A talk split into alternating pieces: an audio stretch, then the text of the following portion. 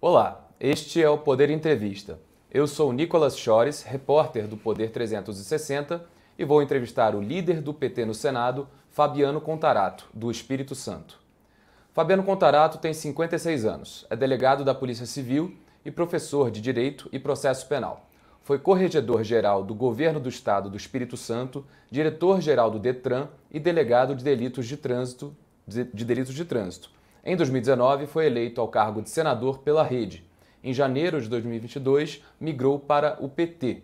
Em janeiro de 23, foi escolhido para liderar a bancada do partido no Senado. Senador Fabiano Contarato, muito obrigado por ter aceitado o convite. Eu que agradeço, Nicolas, e me coloco à disposição de todos vocês. Agradeço também a todos os web espectadores que assistem a este programa. Esta entrevista é realizada ao vivo no estúdio do Poder 360 em Brasília, em 9 de fevereiro de 2023. Para ficar sempre bem informado, inscreva-se no canal do Poder 360, ative as notificações e não perca nenhuma informação relevante. Senador começa a entrevista perguntando como tem sido as primeiras semanas como líder do PT. Já teve que se deparar com muitas divergências na bancada? Olha, Nicolas, é uma experiência que para mim desafiadora. Né? Nós tivemos quatro anos, quatro primeiros anos do meu mandato foi é, tendo um comportamento de, de centro-esquerda, é, de oposição ao governo, ex-governo Bolsonaro. Então foi uma experiência e agora nós estamos ali, a, a bancada nos elegeu como líder dessa bancada que é do partido do presidente da República. Então é desafiador eu estou extremamente motivado. É, não há, a, a, a, a, bancada do PT é extremamente unida. Então todo, tudo é muito debatido, tudo é muito bem construído e eu tenho certeza que nós vamos contribuir para que o presidente da República tenha governabilidade necessária para reduzir a desigualdade social, principalmente. Justamente por ser o partido do presidente Lula, queria perguntar quais são as pautas prioritárias do governo e da bancada do PT, porque nem sempre essas pautas são necessariamente convergentes. Mas Perfeito. queria saber é, como é que o senhor está fazendo esse equilíbrio entre governo e bancada do partido. É, é, bom, é bom esclarecer que dentro do Senado existe um líder do governo no Senado, que aí sim tem esse, essa, essa função articuladora com todos os partidos, que é o querido senador Jacques Wagner, uma pessoa extremamente equilibrada, competente, serena, uma, uma larga experiência, é, tanto no executivo como no legislativo. Então, ele vai ter essa função e que eu tenho uma interlocução muito forte, mesmo porque é do mesmo partido que eu. E nos, na, na, bancada do PT, claro, com o interesse do Partido dos Trabalhadores, em sintonia com a liderança do governo no Senado, bem como com o líder do governo no Congresso, que é o senador Randolfo Rodrigues. Então, é, as pautas, nós temos que ter a plena convicção de que o Partido dos Trabalhadores ele surge de, desse movimento de luta por direitos dos trabalhadores. Então, é uma marca, é uma digital da, do governo, do PT, a redução da desigualdade. É, nós temos que entender que, infelizmente, o Brasil voltou para o mapa da fome. É, nós é, temos aí 33 milhões de brasileiros em situação de pobreza, extrema pobreza, essa desigualdade, a saúde pública de qualidade, que infelizmente não é, eficiente ou como manda a Constituição Federal, principalmente no artigo 6 quando fala dos direitos sociais. Né? Porque não basta estar lá no artigo 6 da Constituição Federal. São direitos sociais, direito de saúde, educação, habitação, se essa saúde, infelizmente, ela não chega lá no principal destinatário, que é a população que mais precisa. Então, essa marca do, do social, da pauta dos direitos humanos, eu acho que essa que vai ser a prioridade do Executivo e eu tenho certeza em sintonia com o, o, PT, obviamente, porque é nesse contexto que nós vamos implementar as medidas que forem necessárias para dar essa governabilidade ao presidente Lula. Então, eu não tenho dúvida que as pautas voltadas para o social, para a redução da desigualdade, para a geração de emprego e renda, para a educação pública de qualidade, é, que vai ser o norte nesse início de governo. Já é possível uhum. falar em propostas concretas? Não, porque ainda ainda está tudo muito muito no início, né? Nós estamos tivemos um passo de cada vez. É, foi a eleição do presidente Lula, é, depois tivemos a eleição do presidente do Senado, o senador Rodrigo Pacheco, que foi um momento muito importante é, em defesa da democracia. E depois a eleição da mesa, agora eh, as articulações para a formação dos blocos de, de partidos e aí sim definição das comissões para fazer essa interlocução. Claro que eu, como líder, também já mantive contato com alguns ministros do, do, do, presidente Lula. Isso está sendo construído, mas não tem ainda nada definido, falando, ah, esse de, de, forma bem pragmática, de forma bem objetiva, é isso ou aquilo. Não, isso, a conversa é nesse tom, no sentido de, de cumprir até mesmo todo o projeto, o programa de governo do presidente Lula. O senhor falou muito da pauta da redução da desigualdade, dos ah. direitos humanos. Nós temos é, dois ministérios já é, encarregados disso, né? Uhum. De um lado, pelo menos eu estou entendendo que é o desenvolvimento social e combate Isso. à fome, que está com Wellington Dias. Isso. Do outro, direitos humanos, com Silvio Almeida. É com esses ministros, por exemplo, que o senhor tem mantido interlocução? Com, com o próprio ministro da Fazenda, com, com, com Wellington Dias, é, com o ministro dos Direitos Humanos, já estou marcando uma audiência que eu ainda não tive com ele. Mas é, eu quero aqui fazer uma ressalva também, por exemplo, que quando eu entrei no Senado, eu ainda estava na rede de sustentabilidade e eu presidia a Comissão de Meio Ambiente do Senado, é, que é uma, uma comissão de extrema importância, porque ela vai impactar na economia, ela vai impactar na redução da desigualdade social, na relação comercial do Brasil com o mundo e que, infelizmente, no governo Bolsonaro foi uma, um ministério que foi desmantelado. Né? Ele, o, o ex-presidente queria acabar de direito, não conseguiu, mas ele acabou de fato quando ele é, enfraqueceu toda, todo o Ministério do Meio Ambiente. Então, é, o que está acontecendo, esse genocídio dos povos Yanomamis, isso já tinha, eu já tinha denunciado lá atrás à Procuradoria-Geral da República. Eu, quando fiz, quando estava na CPI da Covid, que eu nem membro era, nem titular, nem suplente, eu fui, acho que, um único parlamentar que sustentou a tese do indiciamento por genocídio de povos indígenas e que não foi, infelizmente não foi acatado. Então essa pauta ali que vai impactar em todos os aspectos, porque se você pegar um dia de funcionamento na floresta amazônica, que vale a produção de 20 bilhões de toneladas de chuva que vão formar os rios voadores que vai fazer chover no norte, no sul, no centro-oeste e assim sucessivamente. Controla a salinidade do mar. Então floresta em pé é uma tecnologia de altíssima ponta.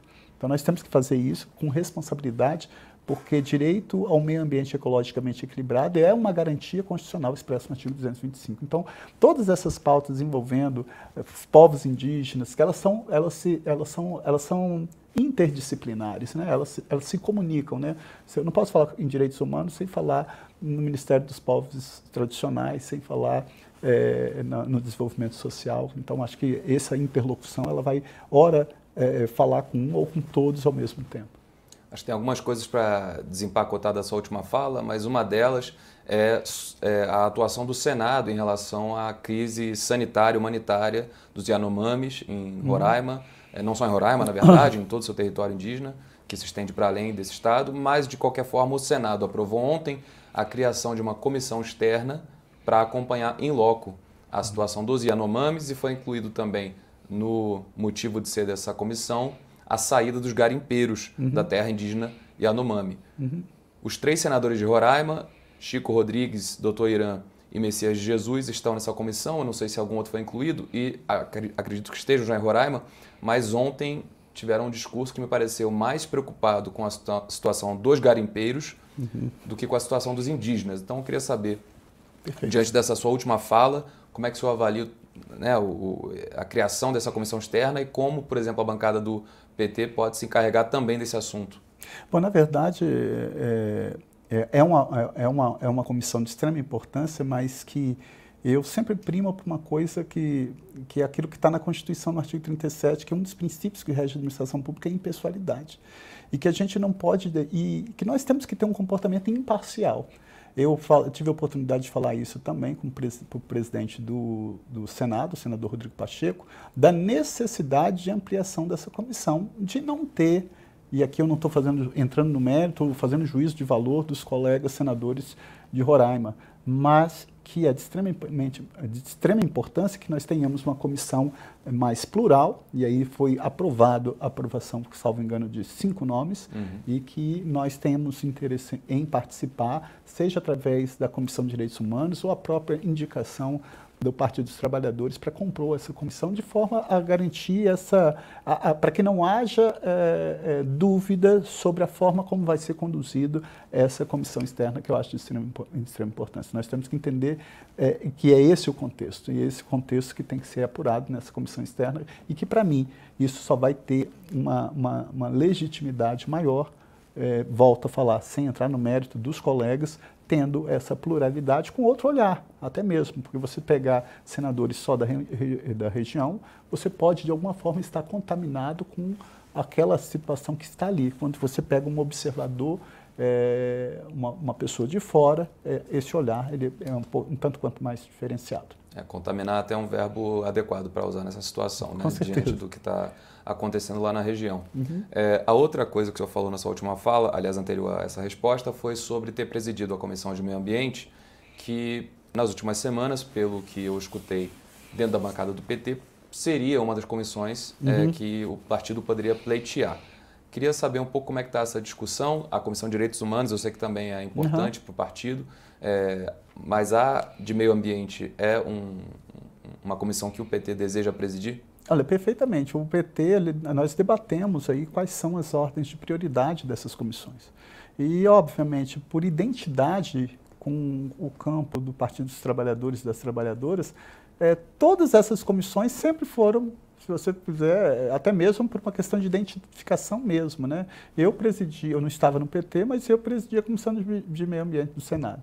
É, hoje eu sou vice-presidente da Comissão de Direitos Humanos. O, sena, o, titular, o presidente, é o senador Humberto Costa, que faz um brilhante trabalho. E se você pegar hoje quem é o presidente da Comissão de Direitos Humanos, é o senador Jacques Wagner. De Meio então, Ambiente. Eu, desculpa, de, de, de, Meio Ambiente, é o senador Jacques Wagner. Então você vê que em todas essas comissões sempre tem esse olhar mais de identificação mesmo. Então, óbvio que para o PT, é, essas comissões é de interesse em ocupar em ordem, nesse sentido, Comissão de Direitos Humanos, Comissão de Assuntos Sociais, Comissão de, de Meio Ambiente seriam prioridades do, do Partido dos Trabalhadores. E agora o senhor estava falando da, falou antes também da defesa dos trabalhadores e da redução da desigualdade. Eu acho que é um pouco nesse contexto que o presidente Lula, nas últimas semanas, tem criticado muito o nível da taxa básica de juros, a Selic, aqui no Brasil. O Banco Central uhum. manteve essa taxa agora em 1 de fevereiro em 13,75% ao uhum. ano. Eu queria saber como o senhor e a bancada do PT avaliam a autonomia do Banco Central. Bom, eu acho que esse ponto é de extrema, de extrema importância. Você, eu costumo sempre exemplificar isso, Nicolas. Você elege um presidente da República através do ato mais sublime de uma democracia, que é o sufrágio universal, é o voto. Então, as pessoas, a população brasileira, depositou o voto de confiança no presidente da República. Agora, então ele vai ser julgado pelo sucesso ou fracasso da política cambial e, e econômica. Agora, se ele não tem um meio para fazer e dar efetividade a isso, isso fica. É isso que eu acho, que eu entendo a razão de a queixa do presidente da República. Como ele falou, olha, eu, eu tenho que ter. Então, eu, é, é eu acho que de, eu não acredito que esse debate vai ser feito agora, não acredito. É, eu acho que não tem clima para isso, mas que é uma coisa que tem que ser refletida, é, é, até que ponto efetivamente que é positivo essa autonomia do Banco Central. Claro que a gente tem que, e hoje é isso que está é isso que foi aprovado, nós temos que cumprir, nós vivemos na democracia, nós temos que fortalecer as instituições e nós temos que cumprir o, essas determinações. Então, quando o presidente fala e fala que compete o Congresso, é porque efetivamente nós que chancelamos o nome do, do, do, presidente do Banco Central, mas compete a nós também ficarmos atentos e vigilantes a isso. Agora, eu acredito muito no poder de articulação, na sensibilidade, eh, na liderança do presidente Lula, e eu tenho certeza que isso é uma conversa entre o ministro da Fazenda, o próprio presidente do Banco Central, é, o terreno vai ser melhor para você contornar qualquer, qualquer atrito ou qualquer ponto de vista diferente que possa ocorrer aí. Então, eu, eu recebo essa, quando eu vi essa, essa fala, eu entendi perfeitamente, porque eu acho que é legítimo, porque você imagina, você é cobrado e você não tem um meio, então, a, a, a, a, população precisa entender isso, que essa política econômica está na mão de uma pessoa que tem um mandato. Esse mandato é, é, ocupado por uma pessoa que foi indicado pelo ex-presidente Jair Bolsonaro. Então é, essa que, que, é isso que está em jogo, é isso que está dado, que tem um mandato que vai até dia 31 de dezembro de 2024. Então eu acho que nada que um diálogo, uma convergência é, que possa, de, dentro do espírito republicano, é, tirar qualquer dúvida e sanar essas dúvidas que tenham. Acho que tem tudo para dar é, certo e isso é página virada, eu acredito. Dentro dessa palavra-chave do diálogo, queria pedir seu comentário sobre duas coisas que aconteceram ontem. A primeira, uma declaração do presidente do Senado, Rodrigo Pacheco, uhum. em defesa da autonomia do Banco Central, uhum. em defesa também é, de uma reunião dos dois homens que ele disse que são homens de boa intenção, o presidente Lula e o presidente do Banco Central, Roberto Campos Neto. A uhum. segunda coisa que eu queria pedir seu comentário sobre falas dos líderes é, do governo na Câmara, José Guimarães, e do PT na Câmara, Zeca Dirceu, é, de que apoiariam um requerimento para convidar o presidente do Banco Central a explicar a sua política monetária na Câmara. Bom, na verdade, o presidente Pacheco ele está tendo um comportamento extremamente republicano. Ele está falando, olha, é, hoje foi estudado, debatido a autonomia do Banco Central. Não entrando no mérito, talvez por um vazio deixado pelo ex-presidente, essa foi a melhor saída. Então, é isso que foi entendido, isso foi legitimado, isso foi aprovado. Então, hoje é como se ele falasse, hoje não tem discussão sobre essa autonomia. É isso que está aqui. É isso que nós vamos cumprir. Agora, é, com relação a convidar ou convocar, eu acho que a gente tem que ter mais sobriedade, mais serenidade é, a gente tem que entender que qualquer movimento que se faça de convite ou convocação, qual vai ser a repercussão disso? Né? Será que esse é o melhor caminho? Qual o melhor momento para fazer isso? Será que isso é, é, agora? É isso é positivo? Ou seria mais é, mais é, republicano e mais democrático ter uma conversa entre as pessoas de forma mais mais próxima mesmo, né? O ministro da Fazenda chamando o presidente do Banco Central ou o próprio presidente Lula. Eu, eu, eu acredito que você tem que ter muita cautela com o tempo. Às vezes você pode ter a boa intenção, mas o, o efeito dessa, desse comportamento pode ser pior, né? impactando inclusive no aspecto econômico. Então eu acho que é, eu gosto muito de citar um, um, filósofo que chamado Vitor Hugo, né, que ele falava o seguinte, uma frase que eu acho fantástica, ele fala o seguinte: não há nada mais poderoso do que uma ideia quando o seu tempo chega. Às vezes você tem uma excelente ideia, mas não é o tempo daquela ideia. Né? Eu gosto de dar o exemplo do projeto que eu aprovei, que foi a lei do, do piso salarial da enfermagem. Precisou vir uma pandemia para matar 700 mil pessoas para a gente enxergar o valor desses profissionais.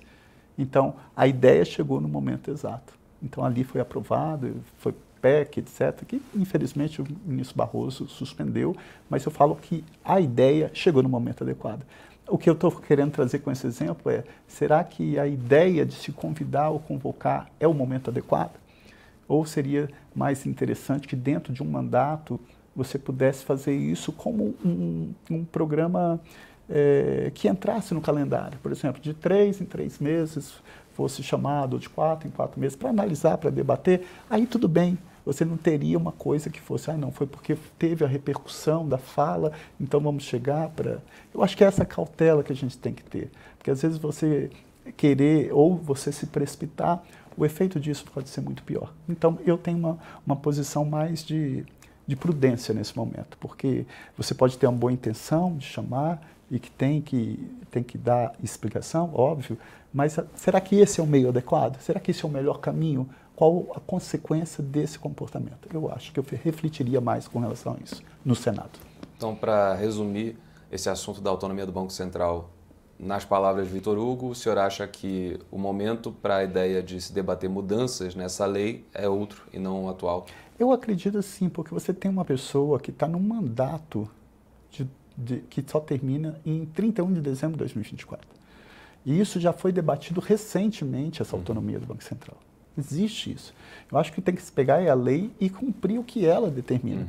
Então, é, se num momento, num futuro é, é próximo ou distante, a gente refletisse e falar assim, não, agora vamos rebater, voltar ao assunto novamente, uhum. porque senão fica muito, muito uma coisa que se muda de forma muito constante, isso não é positivo. Sim. Então você tem ali um mandato, tem que ser respeitado, que vai até 31 de dezembro. Se tem qualquer questionamento, que tem inquietação, que tem queixa, que é legítimo, chega, conversa através do, de, uma, de, um, de, um, de, um, diálogo extremamente republicano. Agora, você chegar e tomar medidas mais, é, é, talvez, precipitadas, o efeito pode ser pior.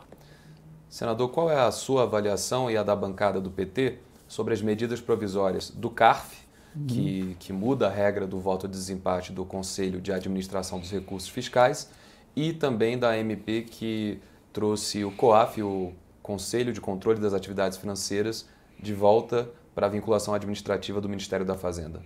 Ó, eu acho o seguinte, é, é, é, essa situação do desempate, se você pegar no mundo, você não existe isso. Às vezes você, você tem que entender que no Brasil vigora um princípio chamado princípio da legitimidade dos atos praticados pela administração pública. O Estado tem a presunção de legitimidade. Dar um exemplo simples para quem estiver nos acompanhando entender.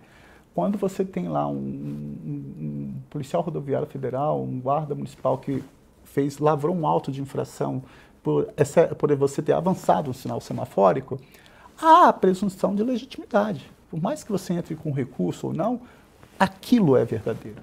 Porque o Estado tem esse poder de polícia. O Estado presume-se a presunção de legitimidade.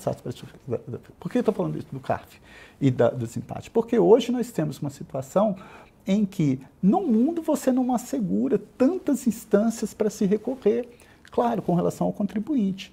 E eu fico é, eu vejo alguém, é, há uma discussão sobre esse, esse voto de qualidade, se teria, ou se no caso de desempate, é, teria, abriria a possibilidade de chamar para fazer uma composição, falar assim, ah, tudo bem, houve desempate, então nesse caso vamos ceder ali ou vamos fazer aqui.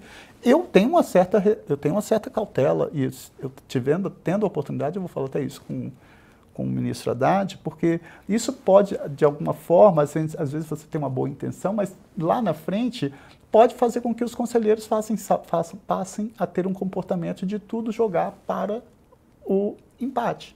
E isso vai ser, eh, não vai ser tão positivo. Então, eu acho que essa coisa do desempate tem que ser muito bem trabalhada. Isso está sendo trabalhado, inclusive com parceria é, da própria Ordem dos Advogados do Brasil, para garantir a, é, essa, essa legitimidade como um todo. Ninguém está aqui querendo penalizar A ou B, mas que tenha que, tenha que ter uma responsabilização, principalmente para quem pratica sonegação, para as grandes empresas. É, eu acho que é nesse contexto que a gente tem que caminhar quanto à mudança do guarda-chuva administrativo do COAF para o Ministério da Fazenda? Ah, eu acho que, que, que ele deveria ir para o Ministério da Fazenda. Né? Eu acho que hoje ele está vinculado... Estava ao Banco Central. Ao Banco Central. Então, eu, eu, eu acho que isso não é tão relevante na, na minha concepção, porque aquilo ali ele tem uma função ela, ela é mais passiva do que ativa. Ele não vai divulgar absolutamente nada, ele vai receber informação. Então, eu acho que essa é uma descrição que para mim não é tão relevante. Uhum. Particularmente, eu não vejo relevância nisso. Eu vejo relevância principalmente nos julgamentos em caso de desempate por voto de qualidade. Porque hoje você tem uma composição, salvo engano, é paritária entre contribuintes e que você pode, de alguma forma, que não é o mesmo modelo, porque você vê, quando você fala assegurado contraditório e ampla defesa, é, ele equivale ali a um processo judicial. Então, se você perdeu numa esfera administrativa, você está em peça que você entra, que busca a tutela judicial do Estado através do Poder Judiciário. Uhum. Agora, você trazer isso para o administrativo, violando é, ou é, colocando em dúvida esse, esse, essa presunção de legitimidade dos atos da, praticados pela administração pública, eu acho que isso é muito grave. Eu acho que a gente tem que partir da premissa da boa-fé. Uhum. A premissa de que o Estado está cumprindo com suas obrigações e que está cobrando quem deva pagar pelo, pelo tributo, pela, pela taxa, contribuição de melhoria ou pelo imposto, enfim. Senador, uma das preocupações do presidente Lula ao montar o seu ministério pelo menos inicialmente, era não deixar a base governista no Congresso desguarnecida de uhum. nomes experientes. E dois desses nomes, Camilo Santana e Wellington Dias, foram eleitos senadores, uhum. acabaram sendo nomeados ministros. Uhum. Camilo Santana da Educação, Wellington Dias do Desenvolvimento Social e Combate à Fome. Suas suplentes assumiram né, no Senado, mas só a de Camilo Santana, que é do PT. A suplente de Wellington Dias, Jussara Dias, deve permanecer no PSD. Isso preocupa o senhor como líder que é, poderia estar liderando nomes mais experientes, mas agora é, entraram suplentes nos lugares desses senadores? Não, eu acho que isso é uma, é uma, uma percepção e é um livre convencimento do presidente Lula, que é uma pessoa experiente, né, presidiu esse país com, por dois mandatos, é, extremamente articulado, extremamente sensível. Então ele tem essa, essa serenidade, esse equilíbrio para ver isso. Eu acho que ele escolheu uh, uh, o Camilo e o Wellington experientes justamente para estar em, em, em passos de extrema importância. É, nós temos uma, uma, uma, base aliada ao presidente da República muito boa, muito sólida, muito forte, muito consistente, e que eu não acredito que essa, é, o fato deles não estarem no Senado, isso vai, de alguma forma, prejudicar. Falando em contrário. base, é, quantos senadores o senhor acha que hoje compõem a base de apoio ao governo no Senado? Eu acho que isso é muito, é, é, muito difícil de você falar de uma natureza, de um critério de natureza objetiva. Né? Você vai ter pautas que você pode ter mais ou menos. Então, eu acho que você tem que ter esses partidos que fazem a base do presidente Lula, mas que você, numericamente, ora você vai, e é legítimo, ora você vai estar tá concordando e votando a favor das medidas é, estabelecidas pelo, de interesse do executivo e outras horas não. Mas não existe um número, uma regra matemática, um critério objetivo falando é, é, é 50, é 55. Para mim, eu acho que isso vai depender caso a caso. Eu gosto sempre de dar um exemplo do meu comportamento, de que fui oposição. Se você pegar qual o percentual de vezes que eu votei com pautas de interesse da União no ex-governo Bolsonaro, foi um, um, um, um percentual extremamente alto. Acho que, se eu salvo engano, é de 60% a 70%. Então, eu acho que isso vai depender muito dessa articulação. Eu acho que é isso. Eu clamo muito, e eu quero muito, enquanto líder, ter a possibilidade de exercitar esse, esse diálogo para convergência, de falar com os diferentes, eu acho que de aprender com eles. Porque você, você falar com os iguais é, é muito tranquilo. Agora, eu sentar olhando nos seus olhos e falando, olha, isso é de interesse da população por causa disso, disso, disso. E você vai me contra-argumentar contra e nós vamos entrar num, num consenso. Eu acho isso legítimo e eu acho que isso é que me fascina estar na liderança do Partido dos Trabalhadores. O PT tinha a expectativa de ter uma bancada com 10 senadores. Essa expectativa não se confirmou. Hoje uhum. a bancada tem oito senadores. Eu queria entender por que não se concretizaram as migrações da senadora Jussara Lima, que eu mencionei, uhum. a suplente de Wellington Dias, e do senador Randolfo Rodrigues. Eu acho que da senadora Jussara deve ter, aí eu não estou não tô falando com convicção, porque é uma, uma discussão entre o PSD de dado é, e o próprio Wellington Dias no, no, Estado. Então, mas que eu acho que isso de um, de um momento, é, estando ou não, o que importa é que, havendo comprometimento, o, o comportamento de adesão ao programa de governo do presidente Lula, tudo vai se resolver da melhor forma. E a decisão do senador Randolfo Rodrigues de vir para o PT, em que ele teria dito que viria e que, e que nós ficamos extremamente felizes até com essa possibilidade, espero que venha, é, eu acho que isso é uma questão muito, muito pessoal do parlamentar. Né? Eu fiquei um bom tempo para decidir. Né? Eu falei, tanto é que se vocês pegarem, eu, muito tempo antes eu falei que eu estava, estaria saindo da rede sustentabilidade. Mas aí você vai vendo a, a qual o melhor momento, qual, volto a falar no Vitor Hugo, o melhor momento daquela ideia, qual o melhor momento para entrar em qual partido. Mas eu acho que isso, o que importa é que tanto o senador eh, Randolph, tanto a senadora Jussara são companheiros, estão na base, e que se estão ou não no PT, esse é um momento, é, é, é uma coisa que, que, que é simplesmente pragmática de estar ou não, mas que a bancada hoje do PT tem oito senadores, espero que venham outros, espero que o senador Randolph venha, espero que é, a senadora Jussara, queria muito que a nossa querida senadora Zenaide também viesse para o PT, porque tem identidade, então ela pode estar lá no próximo, mas ela tem adesão e tem um comprometimento com aquilo que é muito caro, que é muito, que é a razão de, de ser da nossa existência, né? porque quando você vem, eu venho de uma família muito pobre, não estou falando disso vitimismo não, meu pai era motorista de ônibus, criou seis filhos, eu sou mais novo. É, eu não tinha, não tinha dinheiro para pegar ônibus, não tinha políticas de incentivo ao estudante. Eu tinha que falar, ah, eu sou filho do motorista Alvino, deixa eu entrar pela frente. Então, quando você vem da educação pública, vem, eu, minha vida foi na educação pública. Eu sempre estudei, sempre utilizei o Sistema Único de Saúde. Então, você tem isso como parte de sua vida. Então, você quer isso melhor para a população. Né? Então eu sempre acordo e é como se algo me arranhasse minha, minha alma falando assim, o que, que eu posso fazer para contribuir para reduzir a desigualdade? Para dar dignidade. Isso não é papo político da boca para fora, não. Essa coisa, tudo isso é muito efêmero, Nicolas. Né? A pandemia veio aí. A pandemia veio aí, foi um vírus que falou, olha, só vou atingir o ser humano. Não atingiu o animal, não atingiu nada. Para ver, para a gente entender que isso tudo é passageiro e que a gente tem que lutar, e principalmente o político.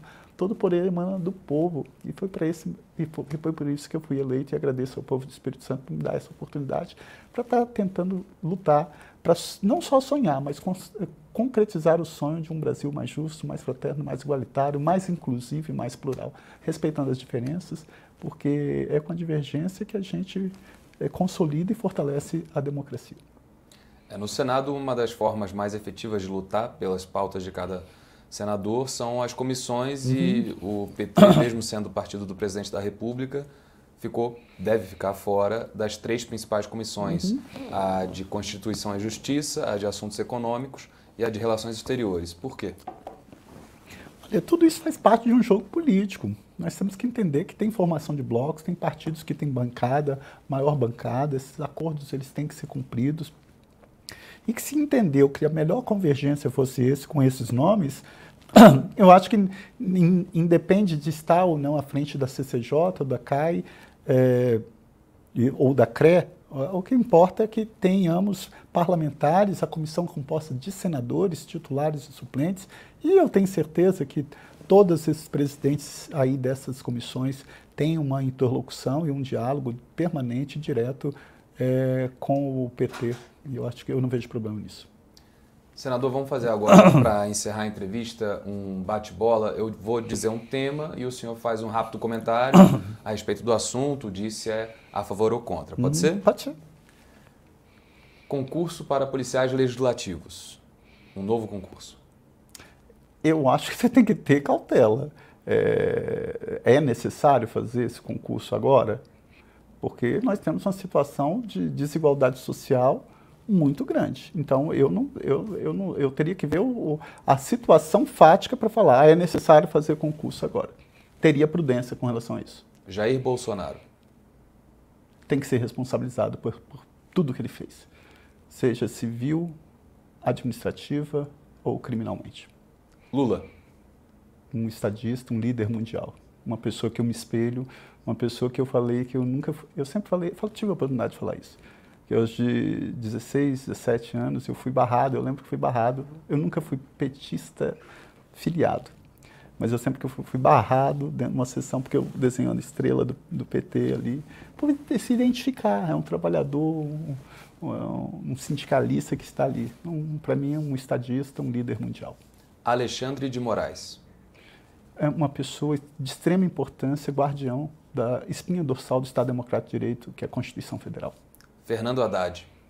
Um brilhante, um brilhante ministro, uma pessoa que eu admiro muito, que teve uma, um, uma excelente passagem no Ministério da Educação e agora tenho certeza no Ministério da Fazenda vai fazer um excelente trabalho.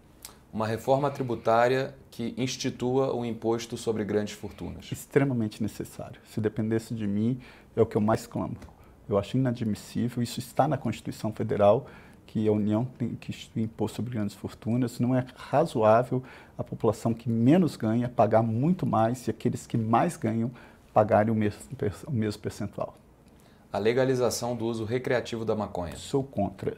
É, eu acho que no momento o Brasil tem que passar por um processo de educação e um processo de conscientização muito mais amplo. A flexibilização da lei que trata sobre o aborto. Acho que tem que ser mantido o que já foi decidido. O artigo 128 do Código Penal é claro. Não se pune o aborto praticado pelo médico. Um, quando a gravidez for resultante de estupro. Dois, quando não há outro é, meio para salvar a vida da gestante. E o Supremo colocou uma terceira hipótese, que é no caso de anencefalia, ausência de cérebro, ainda má formação ali. Essas três hipóteses, para mim, têm que ser mantidas. Cotas para minorias em universidades eu acho de extrema importância, porque falar que todos somos iguais perante a lei sem distinção de qualquer natureza está longe de ser uma realidade. Basta você ver nos grandes concursos públicos né, o percentual de, de pretos e pardos, população LGBTQIA+, a população indígena, as próprias mulheres. A mulher, ela entra em igualdade, mas ela não, não alcança os cargos de direção dentro do concurso público. Quem dirá na iniciativa privada? Privatização dos Correios e de outras estatais. Sou totalmente contra. Eu acho que são empresas que têm uma função social muito grande e que nós temos que estar é, lutando por esse patrimônio da população brasileira. Excludente de ilicitude para policiais eu acho que tem que ser como manda o Código Penal. É, as excludentes de licitude elas são expressas no Código Penal. Legítima defesa, estado de necessidade, exercício regular do direito, estrito cumprimento do dever legal. Todos somos iguais perante a lei sem distinção de qualquer natureza. E o, o policial que está ali exercendo o poder de polícia, ele está em nome do Estado. Então, se ele pratica reagindo a uma agressão atual e iminente, ele vai estar amparado por uma excludente licitude. Mas isso vale para qualquer pessoa. O projeto de lei contra fake news, inclusive já aprovado no Senado, que impede a retirada de posts de políticos do ar. Eu sou favorável ao projeto que foi aprovado, de autoria, salvo engano, do senador Alessandro Vieira, que está no, no Congresso e que o relator, salvo engano, é o Orlando, o deputado Orlando. Sou favorável. Chega ao final esta edição do Poder Entrevista. Em nome do jornal digital Poder 360, eu agradeço ao líder do PT no Senado, Fabiano Contarato, por ter, Contarato, por ter aceitado o nosso convite. Eu que agradeço, Nicolas, e quero mandar um beijo carinhoso, um abraço a todos os telespectadores do Poder 360. Agradeço também a todos os web espectadores que assistiram a este programa. Esta entrevista foi realizada ao vivo no estúdio do Poder 360 em Brasília, em 9 de fevereiro de 2023. Para ficar sempre bem informado, inscreva-se no canal do Poder 360, ative as notificações e não perca nenhuma informação relevante. Até a próxima e obrigado.